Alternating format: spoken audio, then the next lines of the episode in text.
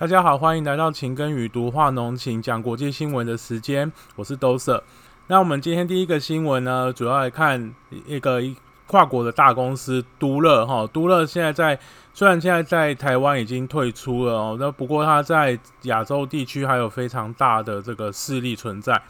今天的新闻主要是说，他要准备在，他也搭上这个绿能的这个浪潮，他希望在。菲律宾或者跟泰国的工厂要来建造太阳能板，因为它的厂区也很大，所以它会在工厂的屋顶上面来盖太阳能板。那他们总已经设定好的是说，它会在呃安装一个，它的工厂总很大哦，它的当工厂大概有三点三公顷那么大哦。那它在屋顶上面装满太阳能板之后，它跟绿能公司签订了一个合约，大概十五年。哦，那这每年大概都可以产生四百五十万度的绿电哦，那工作他自己的使用，那这一个部分来讲，应该也是呃企业都会被要求说要有相关的这个功能，不管是从农牧业界都乐啦，或是做科技业界啊，Google 他们也会在台湾要从事这个绿电的这个行为哈。那在农业的这个领域上面，因为有时候耗厂区如果很大的时候，他也许就利用这个厂区在屋顶上面去安装太阳能板哦，所以这个是一个比较大的这个产业上面的新闻。好，那第二个新闻呢，我们来到意大利。好，那意大利的西西里岛不是情谊之西西里岛，也不是教父的西西里岛，但是事实上还是那个西西里岛。那这个西西里岛最近有一个新的作物叫。跟我们的那个火龙果不太一样，但是是同一个同一个家族的，它是叫仙人掌果。那它长得就像，它有点像，呃，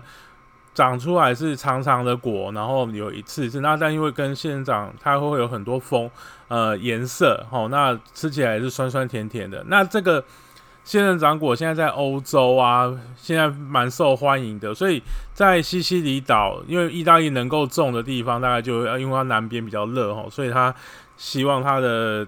能够在西西里岛可以种。那这几年他种的蛮多的，所以到八月到十一月啊，这个期间就是他们的产季。那这个产季，他希望说他们把。西西里岛的这个农民当然希望可以卖久一点哦。那他们现在都可以有相关的这个进口。那除了在因为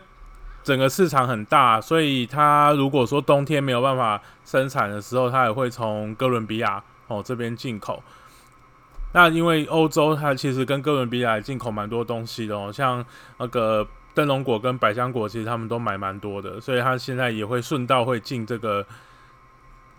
这个仙人掌果进来，好，那我们来到第三个新闻哈。第三个新闻其实是一个那个病虫害哈。接下来我们几个新闻是一个病虫害的东西，在东南欧有一个新兴的害虫哈，它是一种鸣蛾类。那因为它现在只有学名哈，没有没有中中文的正式名称。那它怎么会危？它危害主要是在危害在花卉上面。那它主要会躲躲在花卉的这个介质哦，也许是土，也许是泥炭土哦，也许是木屑哦，这些里面，它会先躲在这个里里面，然后就出来产卵。那它的卵，它的幼虫哦，会就是会到处吃，那也会钻到。茎里面去，所以变成说要一般要杀它就很难杀。那它一个雌虫可以产两百个以上的卵，然后一个生活史大概是一个月。那它目前呢很严重的是，除了在东南欧的这些国家有之外，因为国际货运的关系，所以让这些害虫其实让这个害虫已经扩散到西欧跟北美了。那它会把这些东西都会吃光光。哦，那这些个这些毛毛虫，除了这个名额类的幼虫，然后除了会吃地上部之外，它还会吃地下部，所以事实上是蛮麻烦的。那目前这些业者啊，希望除了农，因为它躲在土里面跟茎里面，所以它用农药基本上很难达到效果哦，效果不会那么好。所以他们现在有考虑说用生物性的防治方式哦。那现在有找到一只重生线虫哦，可以去处理。那有一些肉食性的螨类哦，可以去对这个虫卵哦进行这个消灭这个行为。那他们现在希望可以用生物性的方式先来来处理。那当然也要对这个介质来做消毒。好，那接下来呢是照德国这个消息哦。德国从之，因为他从泰国进口了好几批的叫球兰，那球兰就是一个上面圆圆球圆球的形，很像绣球花，很可爱哈。这种这样的一个植物，那他进口之后，他发现种种植的时候，他发现这个球兰有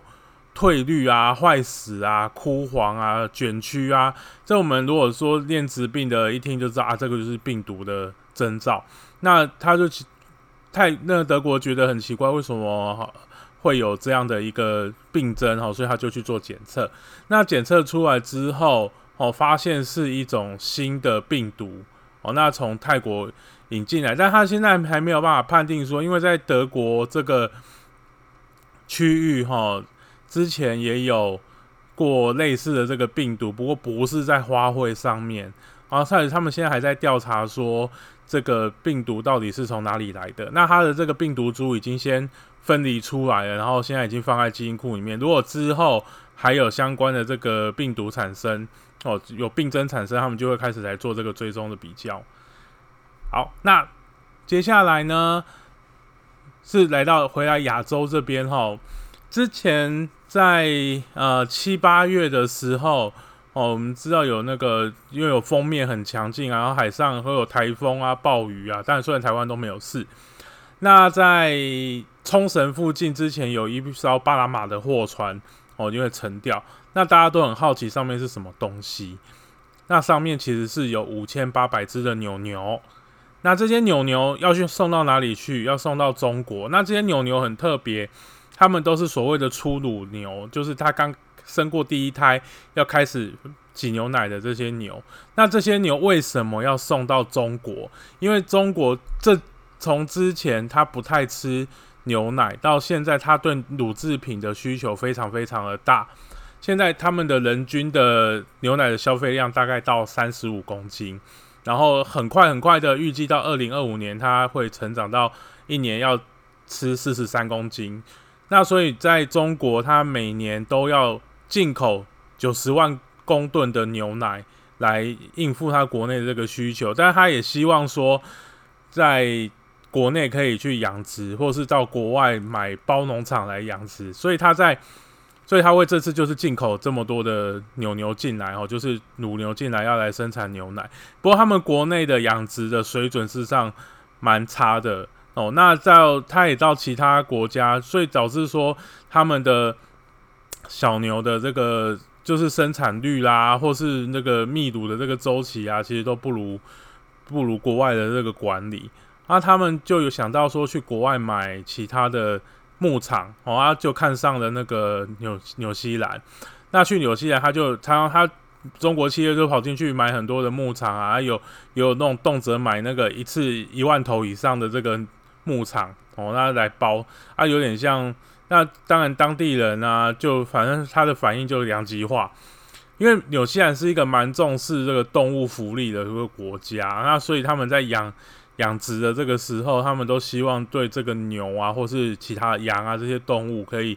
有比较好的照顾。哦，或者是比较人道的这个对待，但他们看到中国人的那个养殖方式，他们就摇头哦，因为他们养的方式实在很差，然后都有点在虐待动物这个感觉啊，所以当地的人就开始有这种反对的声浪啊。不过也有农家就觉得说，好啊，那个你来你来买买越多越好啊，那我就我的货就交给你发大财。不过这些农户通常他的牛是自己养的，他就只希望中国人买他的牛奶而已。好，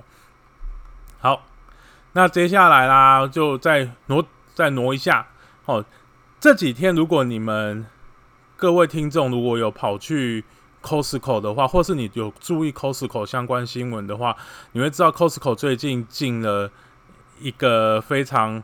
贵的水果哦，就是日本的秦王麝香葡萄。那当然它很好吃啊，当然也超级贵哈，一盒好像一两公斤，然后卖卖一千四百多块，一千三四百块哦，非常非常的贵。那在日本啊，这个秦王葡萄现在每年的生产量也逐渐增加，因为真的很好吃。不过它现在有除了有一个问题哈，就是它的品种被有被中国窃取走，所以有在中国有一些地方也有在生产秦王葡萄出来，但这个因为他们品种权的纠纷哦很难断定，因为当初日本人在育成这个秦王葡萄的这个品种的时候，并没有说要把它注册品种权。因为想说，我就只是在国内生产啊，没想到真的有人把它偷出去了啊！现在要讨很难讨。好，但是在整个生产的技巧上面来讲的话，还是日本比较厉害。所以日本的不管是每个国的果重啦，然后甜度啊，还是整个果实饱满的程度啊，还是日本的生产的秦王葡萄比较厉害。那现在日本全日本现在已经每年都增加秦王葡萄的生产的量哦。那它现在每公每公在全日本大概有将近一千四百公顷的秦王葡萄的生产。那最近的这个在东京的批发价啊，达到一公斤一千七百六十日元哦。那所以一一公斤要一千多日元，但是来台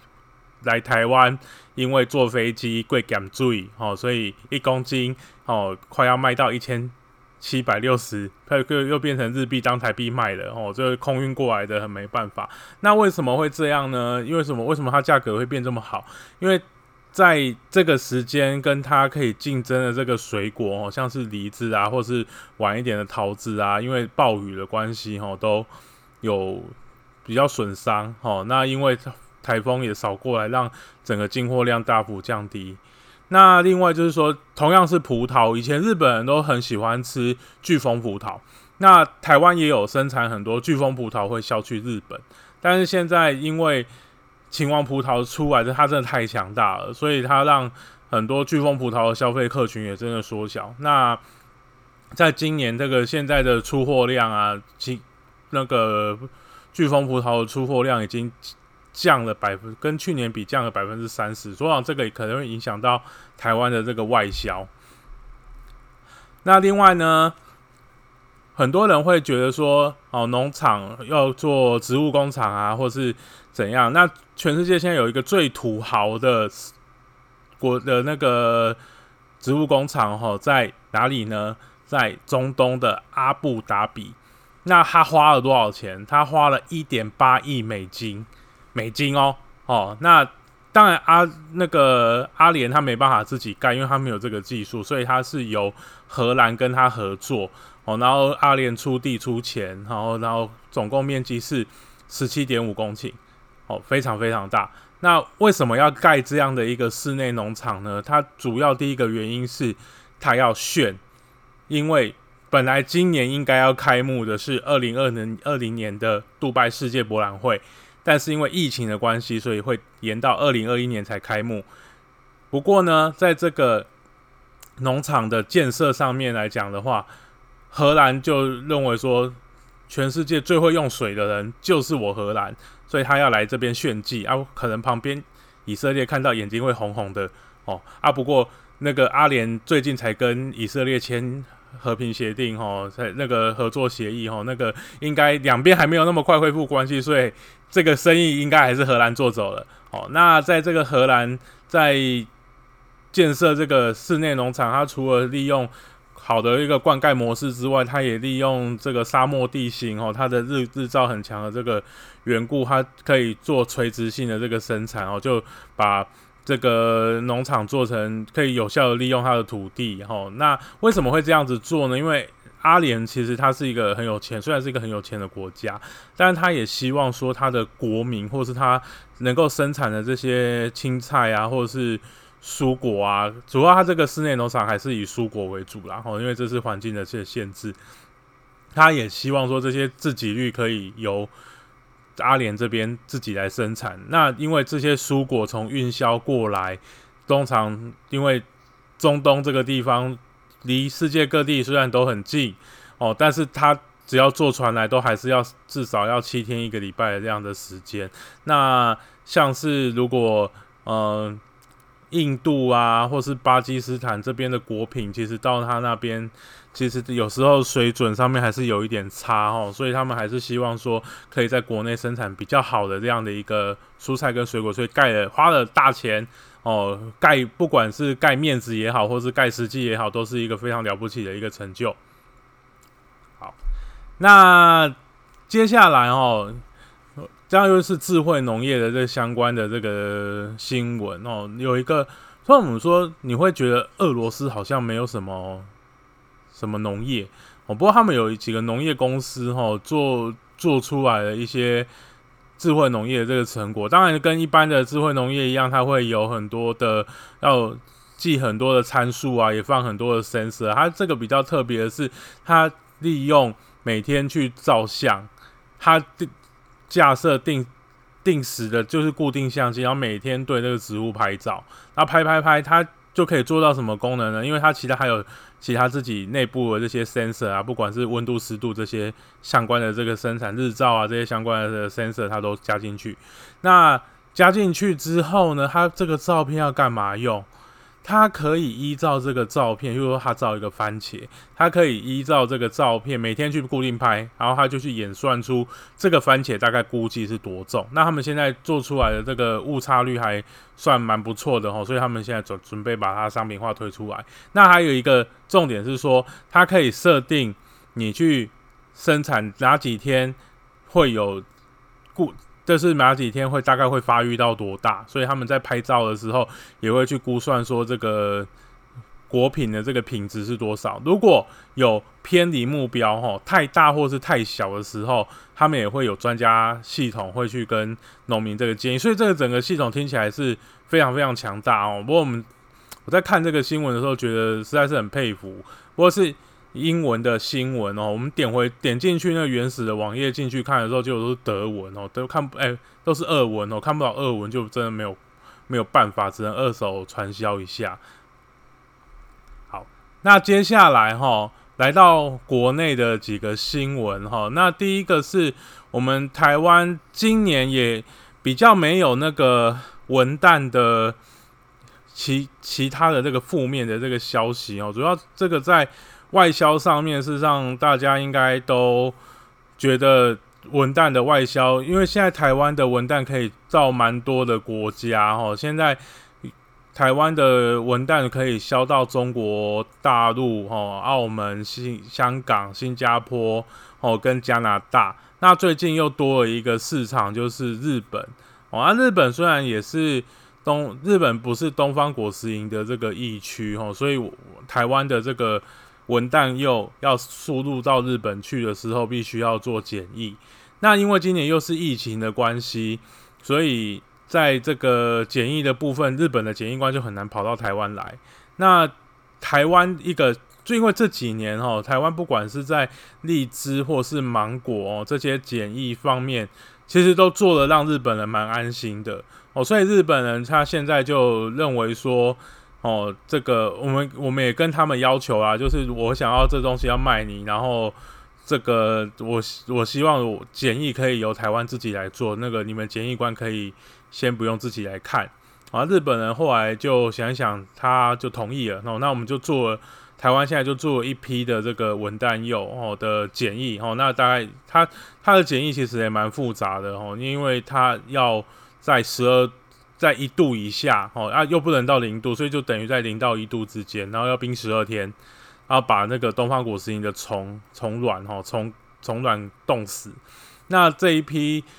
出来共同做检疫、共同行销的这些呃文旦，哈，说可能也有从麻豆来，也有从瑞穗来，哦，那这些他这一次出去大概呃大概十一公吨，哈的。的文旦哈，就已经现在已经到日本去，那也希望哦，我们现在卖给日本的这个文旦，可以让现在在日本啊没办法回来的台湾人哦，可以先买一些回家，然后就是解一下思乡之情。那最后一个新闻啊，其实也不算是新闻，这个东西其实很多综合讨论，因为美猪莱克多巴胺的问题呢，造成说很多人对台湾猪很觉得呃，对吃猪肉这件事情感到很害怕啦。哦，那所以农委会现在就说要推动这个台湾猪的这个标章。不过因为现在讯息传来传去，有时候反反复复哦，那大家会觉得很害怕。不过还是这样子觉得啦，因为现在在台湾已经有很稳定的哦，就是可以确定你这个猪肉是所谓是真正是台湾猪，就是靠有验证的这个制度，像是 CAS 啊，或是产销履历。那因为有本来还说有机啊，不过有机的。猪肉现在应该还非常非常稀少哦，跟日历的压缩机一样稀少，所以应该先不用去考虑有机的猪肉啦。哦，那台湾的猪肉其实上说，真的是说，如果每我们要出口，真的市场上面就会不够吗？我觉得出口的猪场跟本来就在做内销的这些养殖场，其实我觉我觉得这个应该不会有太大的冲突。如果他有他要出口的话，他也会调整这个。调整这个产量哦，我也有的是国内还是要满足，所以不会说真的说。呃，台湾猪就真的是贵的人可以吃，因为市场还是这个市场还是有区隔。我们现在大家在讨论这件事情，有时候就会觉得很奇怪，好像呃你进来的东西都是同一规格，然后国内生产的东西也是同一规格啊。拜托你自己现在去菜市场去买东西都不会同一规格了哦。农产品你要，那你你又把，但是你在讨论事情的时候，你又把这些东西好像都放在同规格里面来讨论，这是是一件很奇怪的事情。那也希望说。哦，那现在中我会虽然先要推这个台湾猪的这个标章哦，不过我觉得还是认认证的，还是认这个验证标章哦，会让大家比较安心一点啦。而且这个会让农民做验证的人，实际他感受到真的有市场上面有在帮他，他才会这样继续做下去哦，比较不会哦遭到说灰心啊，或者是怎么样。是是，台湾的生产者也都是很辛苦的。好，那我们今天就。小聊到这边，好，我们下个礼拜再会，OK，拜拜。